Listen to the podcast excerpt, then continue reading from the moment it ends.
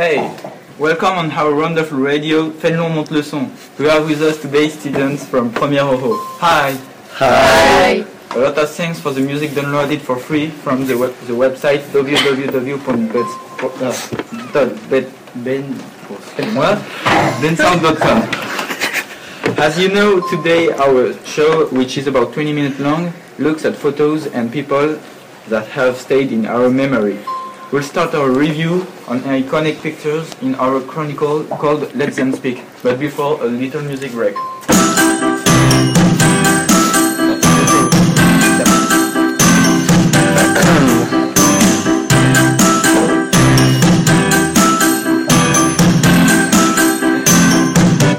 Uh, now to our first pair of journalists who have chosen an iconic photo. They will talk about hmm. it and you will try to find out what even it could be. Listener, once logged in the website mixlr.com, you will be able to participate in our game. Music.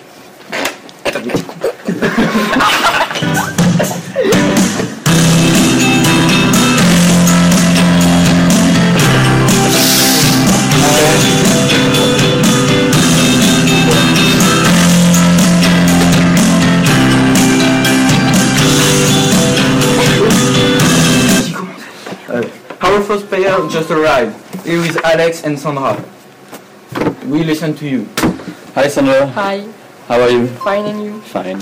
So on the picture we can see three persons standing on a podium.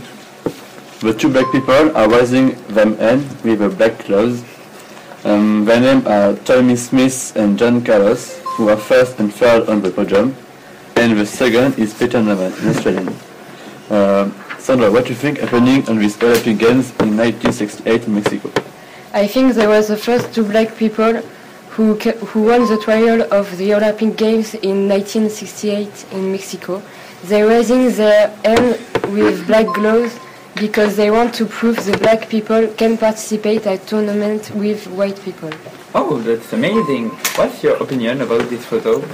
Uh, I think this photo is an iconic photo because uh, it's the first time uh, black people won a tournament.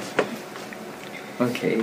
Um, we are uh, going to listen our two, second pair of journalists, uh, Gaspar and Intesa. Please, can you speak about your photo? Hi Intesa, how are you? I'm fine and you? I'm fine. Did you see the picture we work in English today? Um, no, I don't remember. You don't remember? It's the photo with the, with the sweet tongues. Oh yes, this impressionant picture. I remember now. Um, what do you think about it? So this picture shocked me because it's very impressive to see these Chinese students in front of a tanks. Yes, you are right. That's a student who protest against the, oppre- the oppression. Yes, very courageous um, to fight uh, for the liberty. And that's make him engraved in the picture. Yes, I think he's a hero for all generations. Oh, what a great picture. It's a symbol for a generation. The student is so courageous. Oh, yes, yes, yes, congratulations. Mm. Ah, we have fun reaction at uh, the hashtag Team Alexandra. Uh, it's so funny. Uh, we- okay, um, now we're gonna listen uh, to our last group. Aglaé and Ines. Let's go. Let's talk about an iconic picture of an anti-war demonstration during the 70s. And where did it happen? I wonder what picture it is. It happened in 1970 at Kent State University in the USA. We can see a young student screaming as she kneels over her friend's body, which is lying down, lifeless. She has been shot by the police as she was protesting. What do you think about it? What's your feeling? I think it's shocking and it is a tragic situation because police shouldn't use violence on young people who were fighting for peace. That's true. Um, Oh, uh, the, what uh, neurons. But uh, what uh, do you think about uh, the feelings? The feelings about this photo. What do you feel when you see this photo? This photo?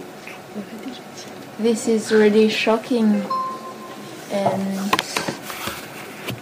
Yeah, and tragic. it's, it's disgusting. Uh, Um,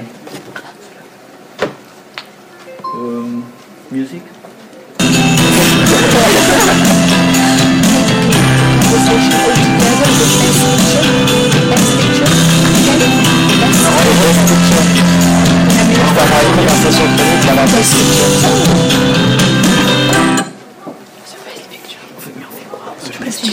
Donc maintenant, on va parler de la meilleure photo. Nous allons the, so we are going to speak about the best picture. What do, do you choose? Uh, Which picture would you choose? Jeff? And why? Inchi Sarah, you have, you have anything to say, no? Um, I think the picture of uh, Alex and Sandra is the best with the movement of black fur. Hashtag Alex and Sandra the best. Uh, choose on the chat uh, what picture do you prefer at? Hashtag Intisar, hashtag Alex, or hashtag Ines. Uh, so we're going to listen uh, some music uh, for a few seconds.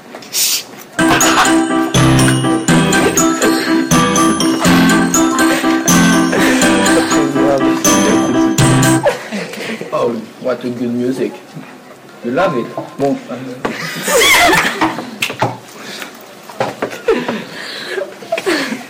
Sorry, but that's the end of our radio Radio show. radio show. It's a program. Radio program. What an amazing program. Whatever you want. Bye. Bye. Bye.